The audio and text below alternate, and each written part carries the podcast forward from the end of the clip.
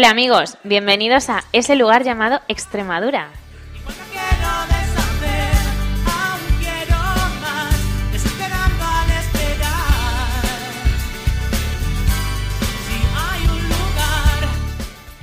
En este programa recorremos aquellos lugares donde Extremadura tiene presencia a través de esas ventanas que son los centros extremeños, o popularmente conocidos como las casas regionales.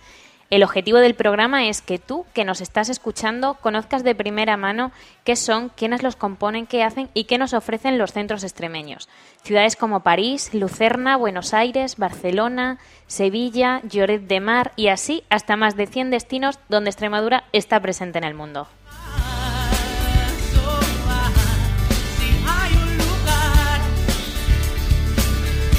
Nos apoyamos en la red social extremadura.com como plataforma de cohesión y conexión de todos los extremeños. Y este programa lo podéis escuchar en www.eselugarllamadoextremadura.com.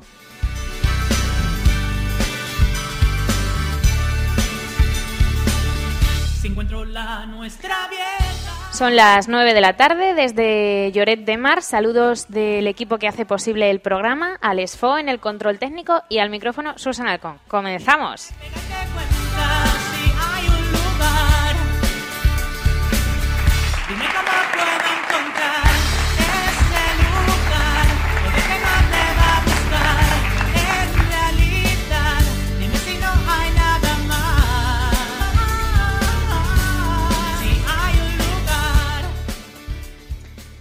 Hola amigos, bienvenidos a un nuevo programa de ese lugar llamado Extremadura. Alcanzamos el programa 42 desde Lloret de Mar, en la provincia de Girona, y en el marco de la celebración del segundo aniversario de la Asociación Cultural Extremeña de Lloret de Mar. Estamos en el salón de, de la en el salón de actos de la Asociación Cultural y saludamos a las personas que nos están escuchando en directo. Y por aquí ya tenemos a todos esos extremeños, tenemos gente de Mirandilla, a verlos de Mirandilla, ¿dónde están? Bodonal de la Sierra,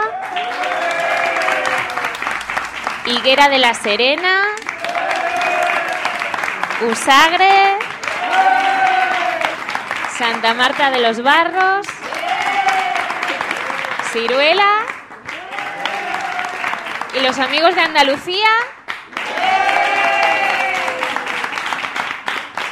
Bueno, en este programa vamos a descubrir qué hacen eh, y qué hacen y cuál y cómo es la presencia de los extremeños en Lloret de Mar.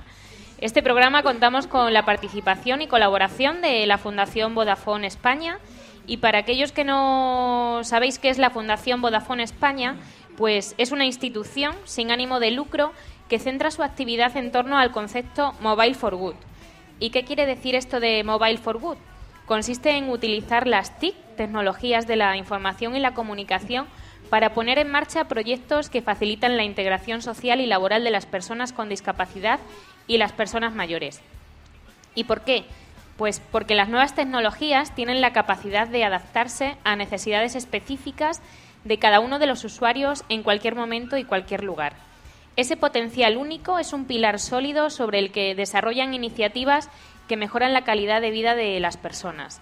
No podemos dejar de ser conscientes de que la aparición de los smartphones y las tabletas hace que cada vez sea mayor el número de servicios que podemos gestionar desde nuestros dispositivos. Comunicaciones, acceso a Internet, gestiones con la Administración, actividades de ocio, aplicaciones laborales.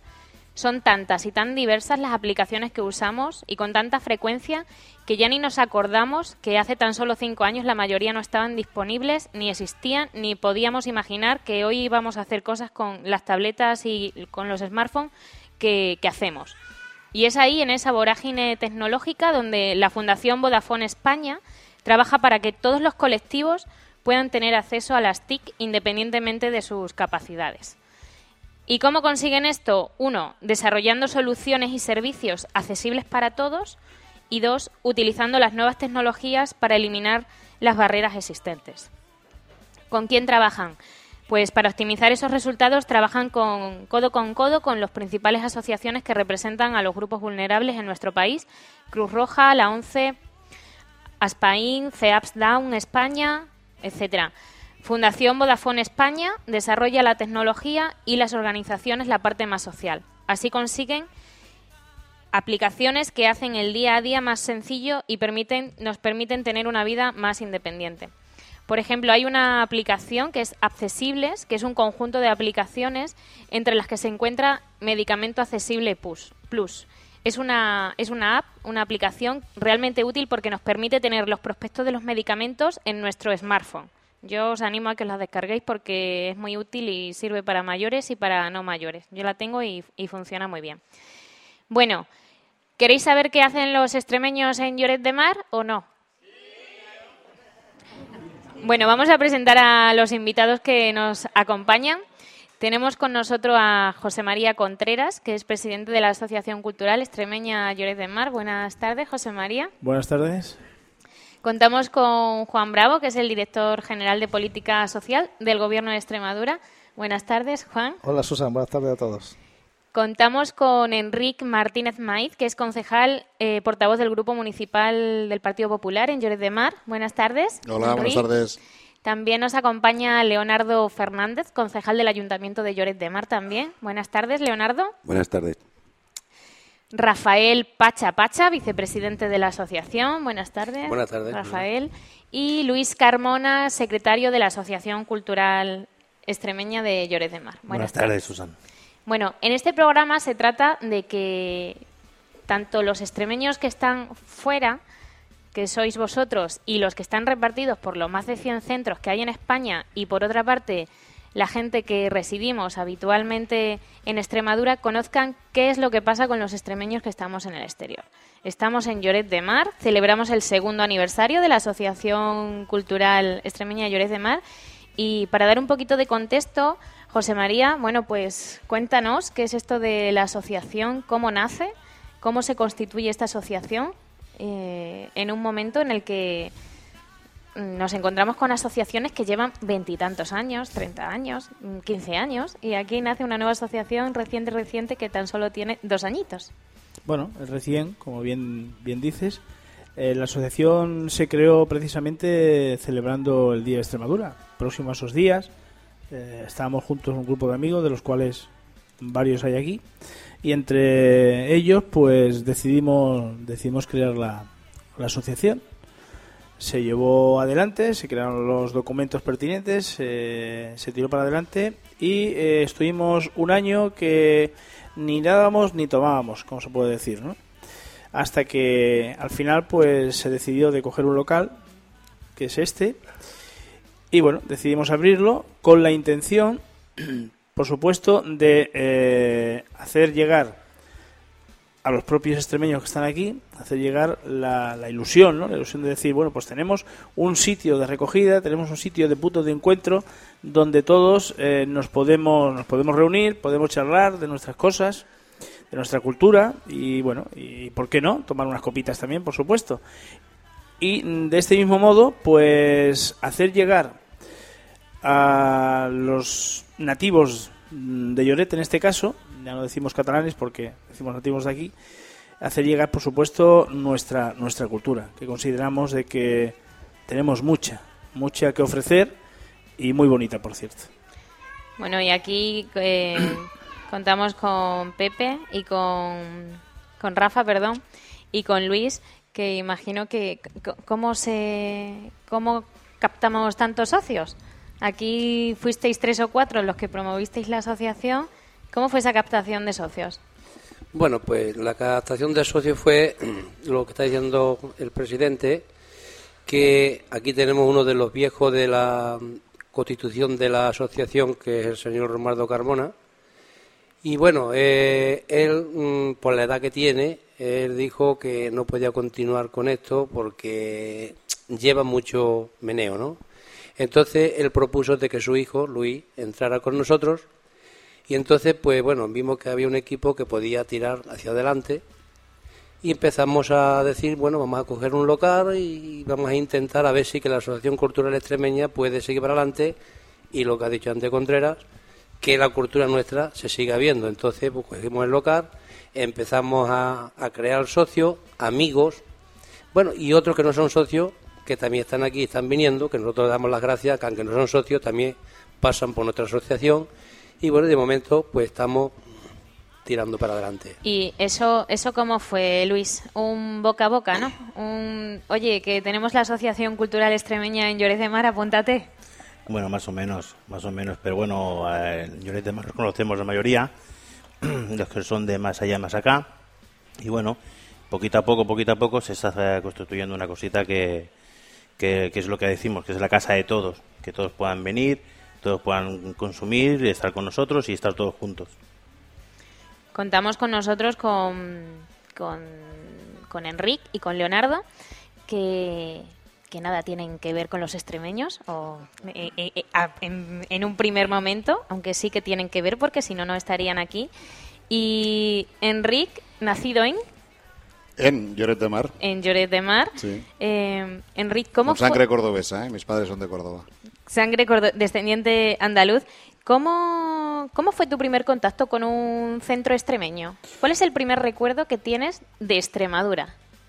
Mira, el primer recuerdo que tengo de Extremadura y antes eh, déjame hacer una previa de darle las gracias a tanto a Rafa como a José María por darme esta oportunidad de estar aquí con vosotros y bueno, con todos los extremeños que como siempre nos han aceptado como una, uno más de, de su familia, sobre todo a Juan Bravo también, porque hemos estado vía, vía correos electrónicos y tal, teniendo contactos para solicitar, que aprovecho que estás aquí, que te lo he dicho antes en persona, que luego ya nos lo dirás, alguna ayudita de la Junta para, para sufragar los gastos de, de la Asociación Cultural Extremeña. Mi primer, eh, mi primer aprovechando, eh, aprovechando, es que soy político.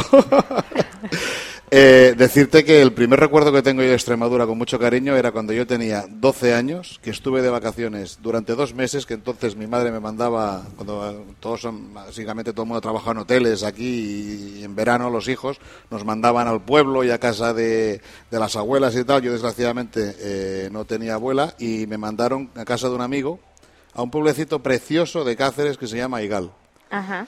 Y recuerdo con muchísimo cariño aquellos baños en el, en el pantano de Gabriel y Galán, que aquella agua estaba fría, fría, fría, pero fue, la, vamos, el, primer contacto que tuve con Extremadura fue este, y luego profesionalmente, pues, pues en varias ocasiones he ido al monasterio, he estado en Don Benito, tengo un muy buen amigo eh, en Don Benito al cual asistí a su boda. Eh, Extremadura para mí es, es, es una provincia, una provincia que es Cáceres y Badajoz, y eso es eso es tremendamente positivo que la gente de allí se comparta y se compenetre como se ha compenetrado con la gente de aquí. Luis, por ejemplo, es, es, hijo de extremeños, pero también es de aquí. Y, nos hemos unido todos, todos. Aquí, aquí somos todos una gran familia. Vengas de Galicia hasta Extremadura, de Extremadura hasta Cataluña, de Cataluña hasta Madrid, todos una gran familia. Eh, ¿Y qué nos puede decir Le- Leonardo? ¿Cómo fue? ¿Cómo fue? ¿Cuál es el primer recuerdo, Leonardo, que, que tienes tú de Extremadura? Bueno, mm, yo de Extremadura tengo muchos recuerdos porque de hecho mm, mi nacimiento, yo nací en la provincia de Córdoba, pero muy cercana a Extremadura. De hecho, eh, la capital, Badajoz, la tenemos más cerca de- del pueblo donde yo nací, que es un pueblecito La Granjuela, al lado de, de Fuentovejuna, más cerca incluso que la capital de Córdoba. Entonces, nosotros de pequeñito, con aquella empresa que deben de conocer por allí, por- Badajoz, aquella empresa de transporte de autobuses, se llama Autotransporte López, subíamos muchas veces en aquel autobús para ir a, a algunos pueblos más cercanos, mayores de, de Badajoz, con lo cual, incluso la capital, bueno, lo que entonces había, cosas de médicos, cosas de, de compras, algunas cosas, porque el pueblo era muy pequeñito, la granjuela, ¿no? Y lógicamente, pues eh, los lazos que, que existen a estar tan cerca entre Badajoz y, y nosotros, pues eran muy grandes, muy- incluso amigos y que vivían en una parte, pero nos encontrábamos en las ferias, eh, estas ferias, estas romerías, y compartíamos muy buenos ratos, claro, por supuesto. Eh, bueno, y el primer ya contacto, o cómo, cómo se vincula, eh, cómo os vinculáis con, el, con la Asociación Cultural Extremeña Lloret de Mar, Aquí, ¿cómo Bien, fue esa pues, historia? eh, José María y yo hace muchísimos años que nos conocemos. Yo antes de ser político trabajaba en el Ayuntamiento de Lloret de Mar y, y era compañero mío de trabajo con Rafael Pacha, que decir. Pacha es una institución en, en Lloret. O sea, Pacha es, es, es más, que, más, más que un amigo, es, es, casi, es casi un padre para, para mucha gente aquí en Lloret. Ha ayudado a mucha gente y Rafa, Rafa es mucho Rafa, como le digo yo siempre. Pero decirte de que, bueno, mm, comentaron que iban a hacer la casa, la casa Asociación Cultural Extremeña y nosotros, pues la verdad, nos pusimos a su disposición mm, enseguida, enseguida. Luego vieron temas que todo y permíteme decir que aunque quede políticamente incorrecto, yo entiendo que aquí en vez de estar dos concejales de- del grupo de la oposición debería estar el alcalde, pero bueno, no ha venido. Lo siento, estamos nosotros aquí al lado de ellos como hemos estado anteriormente y como estamos ahora. Y decirte, pues una cosa muy clara, nosotros eh, ayudaremos todo lo que podamos, todo lo que podamos a la Casa Extremeña, porque entendemos que es un esfuerzo de unificar a una cantidad de gente tan diversa, independientemente del color político que sea, independientemente de donde vengan, aquí todos juntos, esto es un valor que hay que conservarlo y hay que luchar por ello. Y la lástima, la lástima, como te digo, es que no estemos en el gobierno. Estuviéramos en el gobierno, ya te aseguro que alguna aportación más de la que tienen haríamos económica.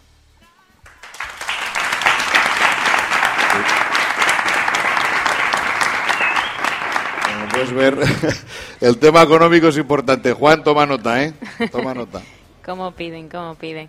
Eh, bueno, Juan, tenemos una tesitura con los centros extremeños. Llevamos recorriendo España y conociendo los centros extremeños y, y- y hay muchos, pues, pues que tienen muchos años, como decíamos, y que están en un momento de, de cambio generacional. Y aquí nos encontramos con una casa recién nacida. Bueno, ¿cómo, cómo se ve eso desde Extremadura? Bueno, pues es una sorpresa muy agradable. Además, hay que tener en cuenta que en los momentos que nos encontramos en Cataluña, eh, no solo hay que estar, hay que reconocer el compromiso con, con su, con su tierra, con Extremadura, de, estos paisanos, sino también tiene un valor añadido el hecho de que en Cataluña, con, como te decía al principio, con lo que está pasando, que la que- con la que está cayendo, que extremeños también pues eh, creen un espacio de encuentro y que eh, bueno pues eh, en, Cataluña eh, pongan una pica en Flandes, es decir, también aquí hay un trocito de Extremadura. Yo creo que eso es importante y eso es un ejemplo para el resto de, la población catalana, para que sepan que los extremeños vengamos, venimos donde venimos, pero donde estemos también somos, eh, no solo eh, fomentamos el encuentro entre nosotros, sino también con los otros, la- la- las personas autóctonas también de Cataluña. Yo creo que eso es importante también aquí en este, en este momento. Y por eso desde Extremadura mm, queremos visitarles, eh, acompañarles en este mes de septiembre, que es un mes donde se desarrolla todo por parte de todas las casas el Día de Extremadura. Y también decirles que no están solos en esta otra situación que también se está viviendo en Cataluña, que también desde Extremadura nos acordamos de ellos, nos solidarizamos con ellos porque sabemos que están pasando unas situaciones muy difíciles y que sepan que también tanto desde el gobierno como los propios extremeños pues nos tienen a su a su lado.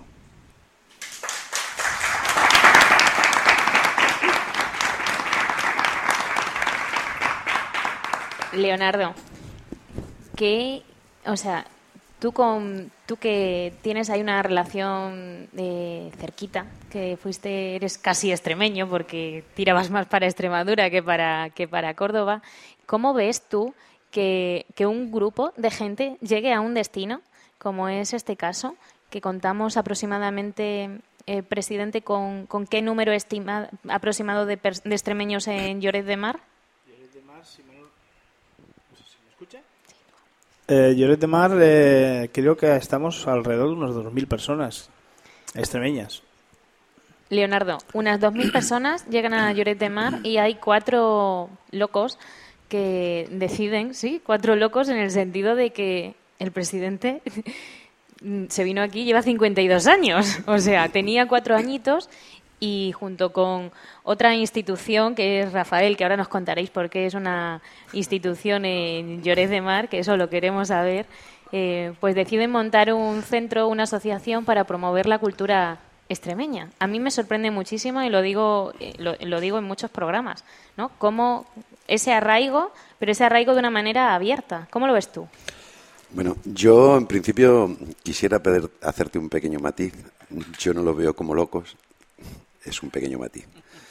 Yo mm, me gustaría que hubiera más casas regionales y además quiero decir ese nombre, regionales, no culturales, que aquí en Cataluña le da mucho miedo, a, según a quién, nombrar la palabra regional. Yo sí, no tengo ningún problema en decirlo. Y claro, eh, lógicamente, pues eh, llega un momento en que muchas de las personas que hay personas que están aquí, que nos conocemos de hace mucho tiempo. Mm, Prácticamente Lloret es una población de 40.000 habitantes, pero las personas que residen casi casi que nos conocemos todos.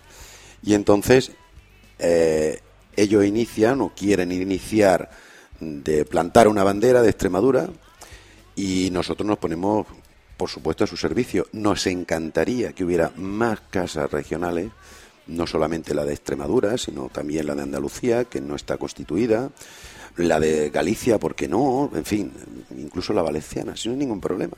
Si a mí, a nosotros, eh, para nosotros es muy importante de que todas las culturas que pueda haber en España, todas, estén representadas, porque Lloret de Mar es una población donde yo creo que están todas representadas. Prácticamente todas las regiones españolas están representadas. Es, un, es una ciudad donde, por, por, sus características, en una época, eh, la evolución del turismo, pues inmigraron muchas personas, no solamente de Andalucía o de Extremadura, sino de, de- de- Galicia, de, de la parte del interior, ¿no?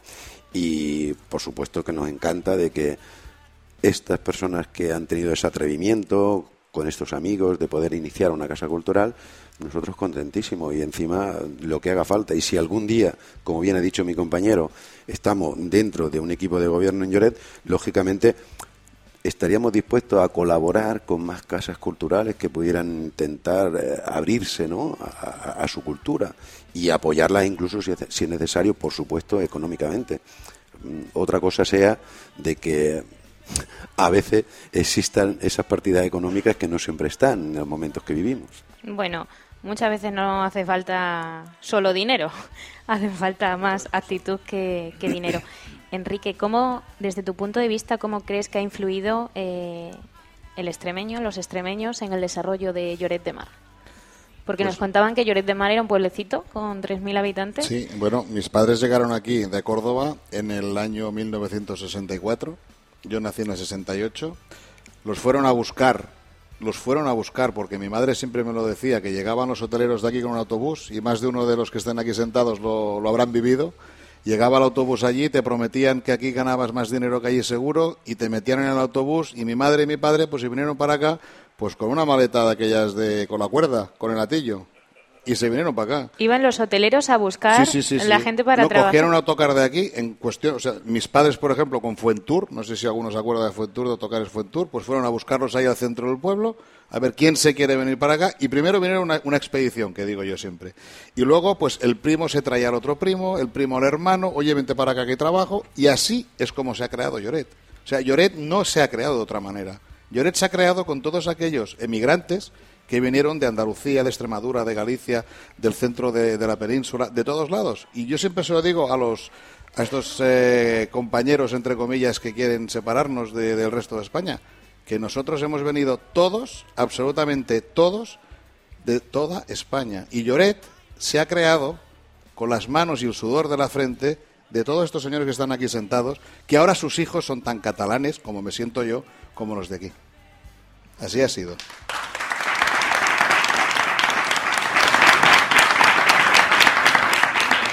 Bueno, pues esos extremeños que aquí la gente asentía cuando eh, Enrique mm, comentaba esa historia, muchos se sentían reflejados para nuestros oyentes que no que no se están viendo y entre esas personas tenemos a Rafael Pachá que han dicho que es una institución. Pues yo quiero saber por qué es una institución en, en Lloret de Mar. ¿Quién me lo explica? Hombre, mira, eh, yo lo he dicho que es una institución porque Rafael Pachá jamás ha tenido un no alguien que le ha pedido ayuda. Alguien que le ha dicho, oye Rafa, con tus caballos, que se aficionan a los caballos, y detrás tienes una foto preciosa de él con su caballo. Pedías los caballos para Reyes, ahí estaba Rafa. Pedías eh, eh, su colaboración con sus camiones, con su cesta para poner las fiestas del barrio, las banderitas de las farolas, para poner las luces. Ahí estaba Rafael Pachá con su, con su camión. Y Rafa siempre ha estado ahí delante, siempre. Y ahora su hijo, que está por ahí sentado, no sé si está todavía o se ha ido ya. Pero su hijo eh, ha seguido sus, sus pasos. Y Rafael Pachá quiero decirte que es una persona que se ha hecho el mismo. Una persona que llegó aquí como mis padres con su atillo y ahí lo tienes. Ahí lo tienes a Rafael Pachá, igual que muchos de los que están aquí sentados. Pero pensar de que, de que hay muchas, muchas personas, como por ejemplo el, el, que ha hecho, el que ha hecho mención antes Rafael, que está sentado aquí, Romualdo. Romualdo es una persona que llegó también de su pueblo con su atillo. Mira. No lo recuerda.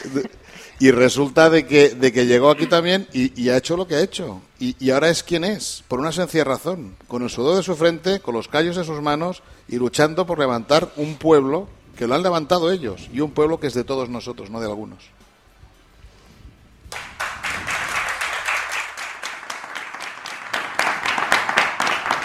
La verdad es que es un orgullo que, que esto se repite a lo largo de la geografía nacional.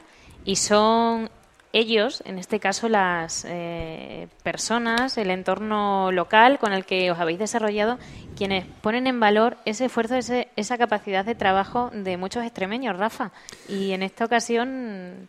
Bueno, eh, sí, es mucho esfuerzo y hay que llevar, digamos, eh, mucho, mucho nervio y hay que tirar para adelante con esto. Pero bueno, hemos tenido la gran suerte de que somos un equipo, aparte de los que he mencionado antes, tenemos un equipo que es mi amigo José 21 y el nuevo, el nuevo miembro que ha entrado en la asociación, que es Ambrosio, y entonces estamos cinco personas, las cuales, bueno, eh, cuando se va iniciando esto siempre hay un tira y una floja hasta que la gente se entienden y se comprenden. Entonces, yo tengo una forma de ser que soy un poco activo, me gustan las cosas muy deprisa y otra gente pues son más tranquilos y a lo mejor lo hacen mejor que yo. Pero bueno, eh, resumir cuenta, entre unos y otros hemos tirado para adelante. A ver, Rafa, pero y... aquí la institución me hablan de ti. Entonces yo quiero saber un poco más de ti. ¿Cómo, cómo, llega, cómo llegas aquí a Lloret y cómo fue tu historia? Bueno, mi historia pues ha pasado como la del Enrit y como los demás que estamos aquí. Yo tenía 12 años, que a Juan se lo he contado, cuando salí de, de Ciruela mis padres vinieron conmigo a Hospitalet, uh -huh. y entonces estuvieron una temporada de tres o cuatro meses. Bueno, mi padre y mi madre mmm, no les gustaba Hospitalet ni Barcelona.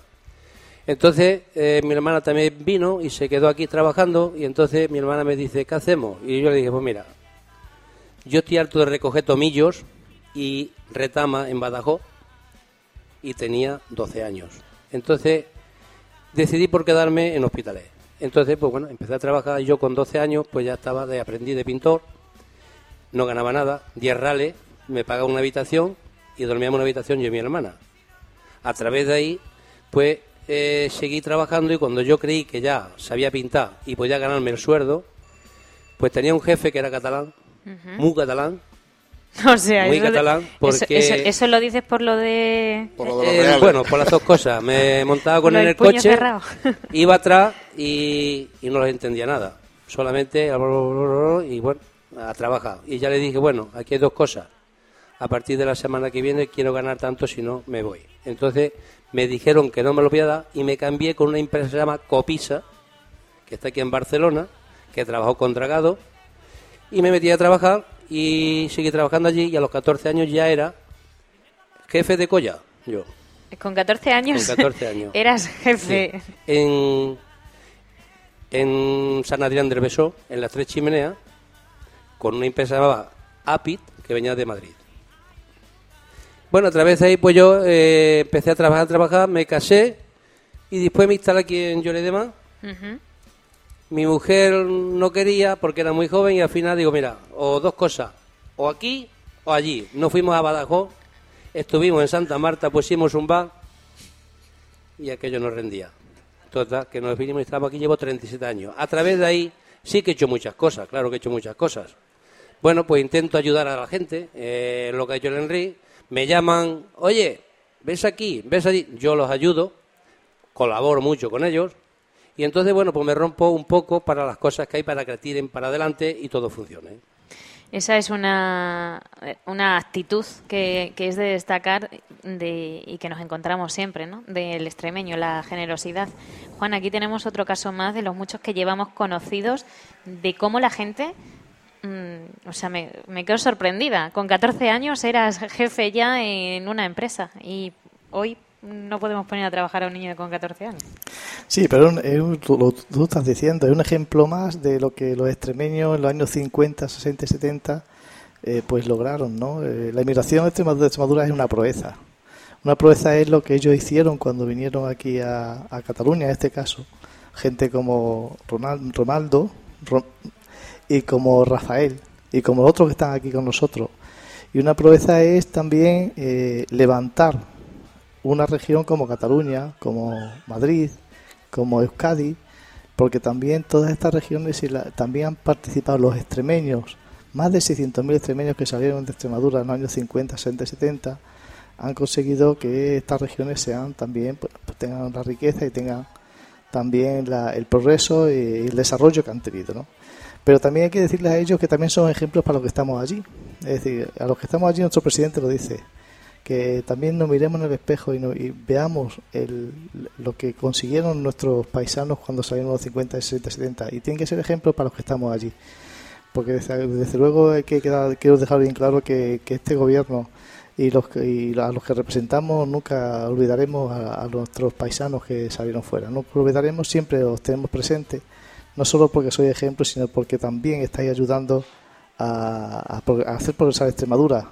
Eh, este centro es un centro ahora mismo neurálgico en el Lloret de Mar, donde, se vende, se fomenta y se promueve la cultura y los valores y la identidad de Extremadura. Yo creo que eso es impagable. ¿eh? Nuestro lo dice, son los mejores embajadores, son un faro fuera de Extremadura.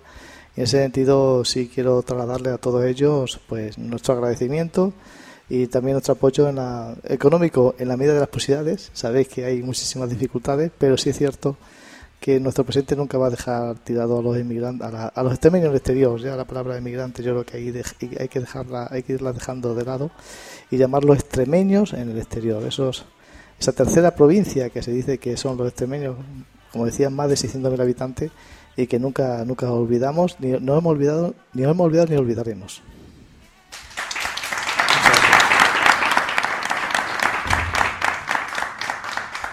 La verdad es que tenemos mil historias distintas, cada una diferente y todas aportan y enriquecen. Por ejemplo, el caso de Luis es completamente distinto, imagino, porque Luis nace aquí ya, de, Yo nazco aquí, de, sí. de- de ese padre que trabajó o de esa familia que, que vivió lo que Enrique comentaba antes y que se sentía reconocido en esa situación.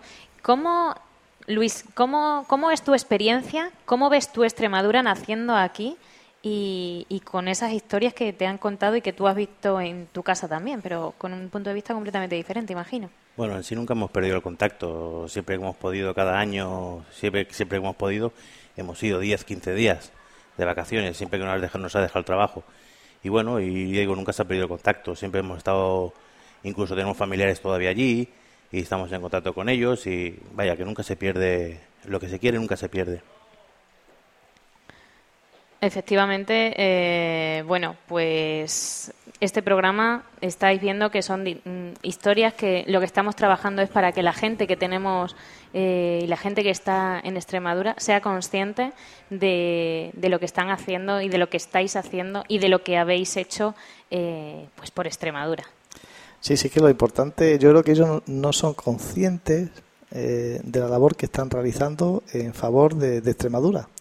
Es decir, cualquier casa de Extremadura, las 104 casas de Extremadura, es eh, un, un punto de información y, de, a, a to- a toda la, la población autóctona de esa localidad donde se, se le transmite no solo con palabras, ni con dísticos, ni con trísticos y con folletos turísticos, sino que también están transmitiendo día a día, pues, por ejemplo, lo que está lo que ha dicho Rafael, ayudando a la gente sin nada a cambio, con generosidad, como somos los extremeños, eh, pues ayudando a todo el que, a- al paisano, al que no es paisano, Y así somos los extremeños y eso, eso es lo que eh, eh, se está conociendo fuera de Extremadura y eso nuestro presidente recalca muchas veces, ¿no? que el extremeño es honesto, es honrado, es cabal, nunca falla la gente, generoso y eso es- son los valores que ellos diariamente en su trabajo, cuando se sientan, cuando se, se juntan aquí en este centro, pues están transmitiendo a los andaluces que también eh, están con ellos y también por, como- por supuesto a los catalanes.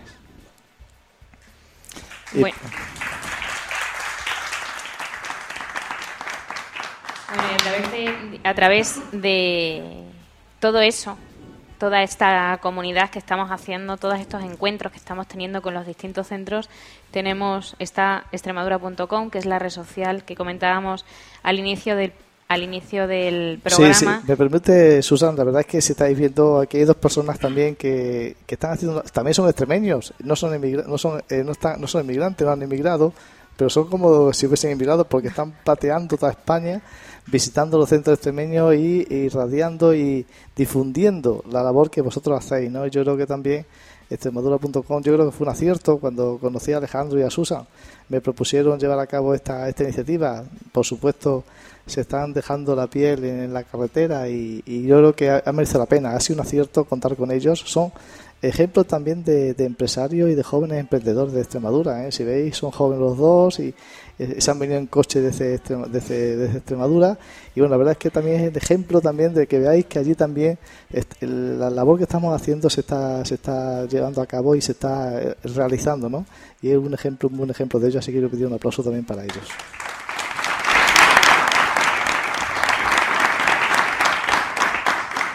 Sí, bueno, yo tengo que decir que, que la verdad es que cuando conocí el proyecto de extremadura.com, y, y eso sí que fue un loco, y digo loco y con mayúsculas, porque a muy poca gente se le ocurre en el año 98 ponerse a hacer un proyecto de Internet que se llama extremadura.com y con, con, con el deseo, con el objetivo y con la obsesión de poner en valor Extremadura y que todo el mundo se entere de lo que pasa con Extremadura y de cuál es la posición de los extremeños. Entonces, eh, para Alejandro Barrido, que es el director, el fundador del proyecto y de, y de esta locura de conectaros, de conectarnos a todos a través de la red, yo pues pido un aplauso también.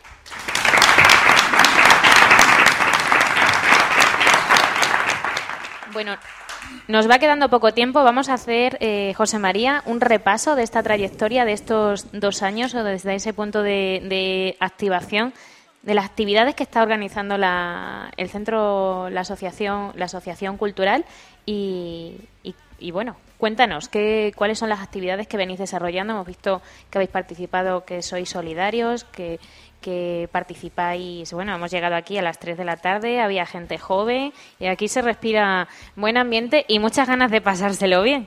Cuéntanos. Nosotros, la, la intención nuestra es precisamente llevar la cultura al resto de los demás. ¿no? Nosotros, desde que, desde que empezamos a trabajar, porque para mí esto es un más a más, es un trabajo más, sin ánimo de lucro, pero un trabajo. Eh, hemos organizado festejos de los cuales eh, ha participado mucha gente. Hemos hecho también una, una comida solidaria en la cual hemos, hemos sacado unos beneficios. Esos beneficios han ido todos para Cáritas y estamos trabajando también pues con algunas entidades más del pueblo. Estamos abiertos a cualquier necesidad que tenga tanto el municipio, en este caso a través del ayuntamiento, como de las otras entidades culturales que puedan haber o casas regionales, como bien ha dicho aquí mi amigo. Incluso tenemos eh, esta última, hemos tenido la colaboración, la colaboración para nosotros muy importante de aquí de nuestro amigo, que nos han dejado nos han dejado el toldo para hacer la, la fiesta del Día de Extremadura. Si no hubiera sido por ello, nos hubiéramos mojado. Así que desde aquí vuelvo a darte las gracias, compañero. Eh, nuestra intención, aparte de los festejos, porque nos gustan, por supuesto, eh, mi intención es a través, el mes que viene, eh, tengo la intención de, de preparar una recogida de alimentos solidarios también, porque consideramos de que se acercan las Navidades y hay mucha gente necesitada. Eh, gracias a los que tenemos trabajo y podemos, podemos tirar adelante, pero hay mucha gente que por desgracia no lo tiene y considero de que como buenos extremeños que somos y buenos ciudadanos tenemos que pensar en ellos, ¿no? Esa es una de las, de las cosas que tenemos eh, en mente hacer. Tenemos, eh, damos clases de salsa, tenemos a nuestro profesor aquí, amigo Antonio, Tony. Hacemos clases de zumba tanto para adultos como para niños y por supuesto tenemos las sevillanas. ¿Por qué no decirlo, no? La lástima, la lástima es que no tenemos mm, cerca nadie que esté dispuesto a enseñarnos las jotas extremeñas. Eso es, eso es una, una, una espinita que tenemos clavada, ¿eh, amigo Rafa? Tenemos clavada, pero espero que, que con el tiempo podamos llegar a llegar a conseguirlo. Y bueno, Seguro que sale algún profesor que escuche el programa y se ponga en contacto ver, con vosotros eh, y que quiera y que quiera enseñaros a- estamos a, aprender y, la jota. y espero que a través de vosotros, por supuesto, pueda salir alguien más. Eh, yo mm, desde aquí pues quiero por supuesto dar las gracias a todos los que habéis estado aquí presentes con nosotros que eh, muchos de ellos bueno muchos de ellos no. Es que nos hemos quedado mm, los que siempre están predispuestos a echarnos una mano cuando los necesitamos. Tenemos a Diego tenemos a José tenemos a Juan junto con sus familias Tony en fin la mayoría de todos los que están aquí siempre están predispuestos a echarnos una mano para cuando lo necesitamos. Muchas gracias. Un aplauso para vosotros. Queridos amigos, no nos queda tiempo para más. Quiero agradeceros este, este ratito para compartir y acercar un poquito más eso, esa actividad de los extremeños en Lloret. Luis, muchas gracias por... ¿Podría hacer una puntuación? Sí, A ver, yo a través de, en este momento, mm, queríamos agradecer también, por supuesto, a la Junta de Extremadura el esfuerzo que ha hecho por estar aquí y hemos preparado un pequeño obsequio para que aquí nuestro amigo Juan Bravo se lo haga llegar al presidente con todo nuestro cariño. A ver si sois tan amables, no sé dónde lo habéis puesto. eso, eso lo hacemos ¿Eh? ahora cuando Vale, terminemos el que- programa. eh, que quede constancia, que quede constancia que estamos en ello. Vale, pues Luis, muchísimas gracias por este tiempo con nosotros. Igualmente. Y nada, ahí que has sido, tú eres hombre orquesta, nos has ayudado hoy con el programa y ese, necesitamos esto, Luis lo tiene, necesitamos esto, el productor, que es un perfil fundamental en cualquier actividad. Muchísimas gracias. Igualmente, gracias. Eh, Rafa, Sí, Pacha, bueno. Pacha. Mm, Bueno, yo quería, eh, lo que ha dicho mm, José Contreras, mm, darle las gracias a Juan porque a través de una llamada de teléfono que hemos tenido, pues me han atendido tanto su secretaria como todos los que están allí en la Junta de Extremadura. Cuando Rafael hablaba, eh, era atendido en cualquier momento y a cada 10 minutos estaba hablando con su secretaria o con él. Me ha atendido perfectamente, me prometió, me prometió que el día 26 venía, él mm, dio una orden a su secretaria que me avisaran que tenía otro evento y no podía venir, que teníamos que aplazarlo para otro día, pero su secretaria no me llamó. Entonces yo le llamé el martes y le dije, Juan, ¿cómo lo tenemos? Oh, que lo tengo mal y tal, pero ha cancelado todo su recorrido que tenía que hacer y ha venido a llorar más y yo le doy plenamente las gracias. Además, nos ha prometido, me ha dicho que va a intentar hacer cosas por la Asociación Cultural Extremeña. Le pido un aplauso para él.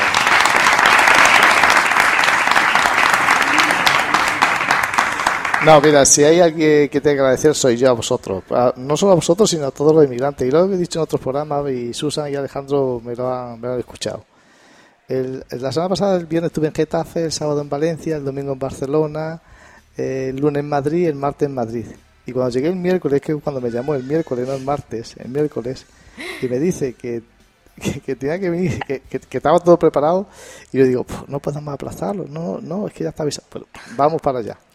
Y bueno, sido otro fin de semana que estoy fuera de casa, pero otro fin de semana que también me tomo mi dosis de, de ánimo y de, de buena energía que transmitir los extremeños que estáis fuera.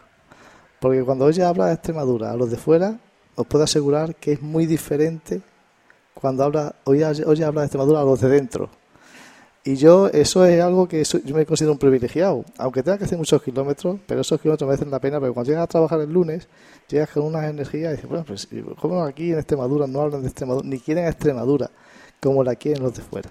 Y eso por lo transmití, y eso yo eh, he sabido, lo, lo- lo quiero aprovechar y lo sé aprovechar en, en beneficio propio, ¿no? Y también, bueno, pues en ese sentido no podía faltar y por supuesto la orden de mi, de mi presidente, nuestro presidente, es que los extremeños tienen que, tenemos que estar con ellos y, no, hay que, no hay que fallarlo y menos este mes de septiembre, que como sabéis es nuestro mes, mes de la Virgen de Guadalupe, el mes del Día de Extremadura y aquí estamos con vosotros pues, pues muy, muy agradablemente, por supuesto.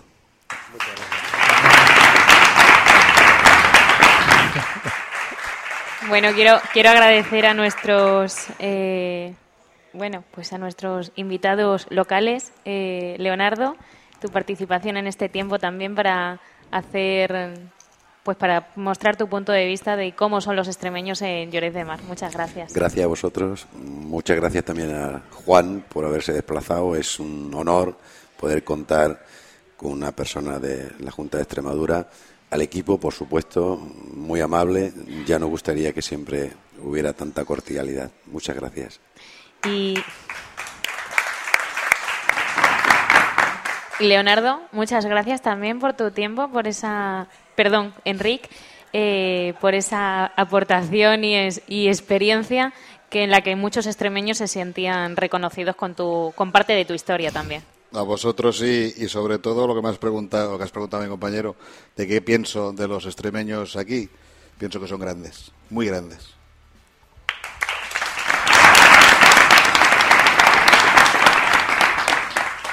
Bueno, Juan, pues a ti seguimos recorriendo camino, seguimos conociendo centros y pues que sigas con esas carga de pilas y de energía cada fin de semana. Gracias, Gracias. por tu participación. Gracias a vosotros. De todas maneras, la labor que estáis haciendo yo creo que es fundamental. ¿eh? Es fundamental y además extremadura.com es que es un punto de encuentro en, a través de, la- de las redes sociales y desde el cual podéis acceder con vuestro móvil. Por tanto, yo creo que también es importante que esta labor que estáis haciendo pues siga, se mantenga. Y José María, presidente de la Asociación Cultural Extremeña en Lloret de Mar, a seguir trabajando. Muchas con, gracias. Con por- ganas y con, y con mi equipo. Muchas gracias a vosotros por estar aquí.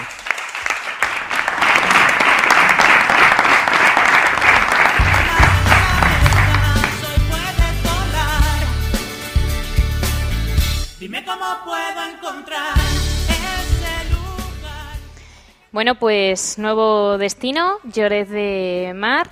Eh, habéis visto que es, habéis escuchado qué es lo que hacen y cómo son los extremeños que están en Lloret de Mar. Os recordamos que este programa ha sido posible gracias a la colaboración de la Fundación Vodafone España, para quien las personas mayores son un colectivo de especial relevancia, para conseguir mejorar esa calidad de vida y con el objetivo de reducir la brecha digital entre las personas mayores, Fundación Vodafone España imparte cursos gratuitos para aprender a usar un smartphone, una tableta, acceder a Internet o utilizar las redes sociales.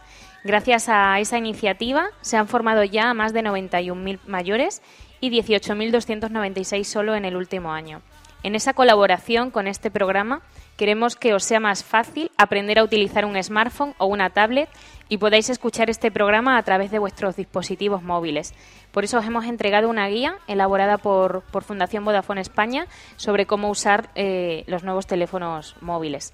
Estamos seguros y nos consta por palabras de miembros de otros centros que ya la han recibido que os resultará realmente útil. Así que os animo a que no esperéis más para empezar a aprender y podáis acceder a estos cursos a través de Fundación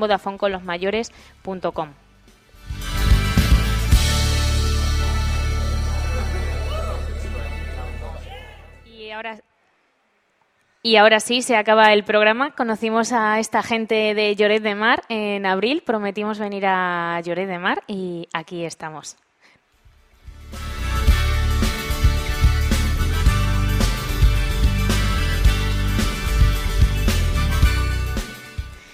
Bueno, recordad que nos apoyamos en extremadura.com como plataforma de cohesión y conexión de todos los extremeños y que este programa lo podéis escuchar en www.ese lugar llamado extremadura.com. Nos despedimos el equipo que ha hecho posible el programa, Alex Fo en el control técnico y Susan Alcón al micrófono. Mañana descubriremos un nuevo lugar de Extremadura en el mundo. Hasta mañana.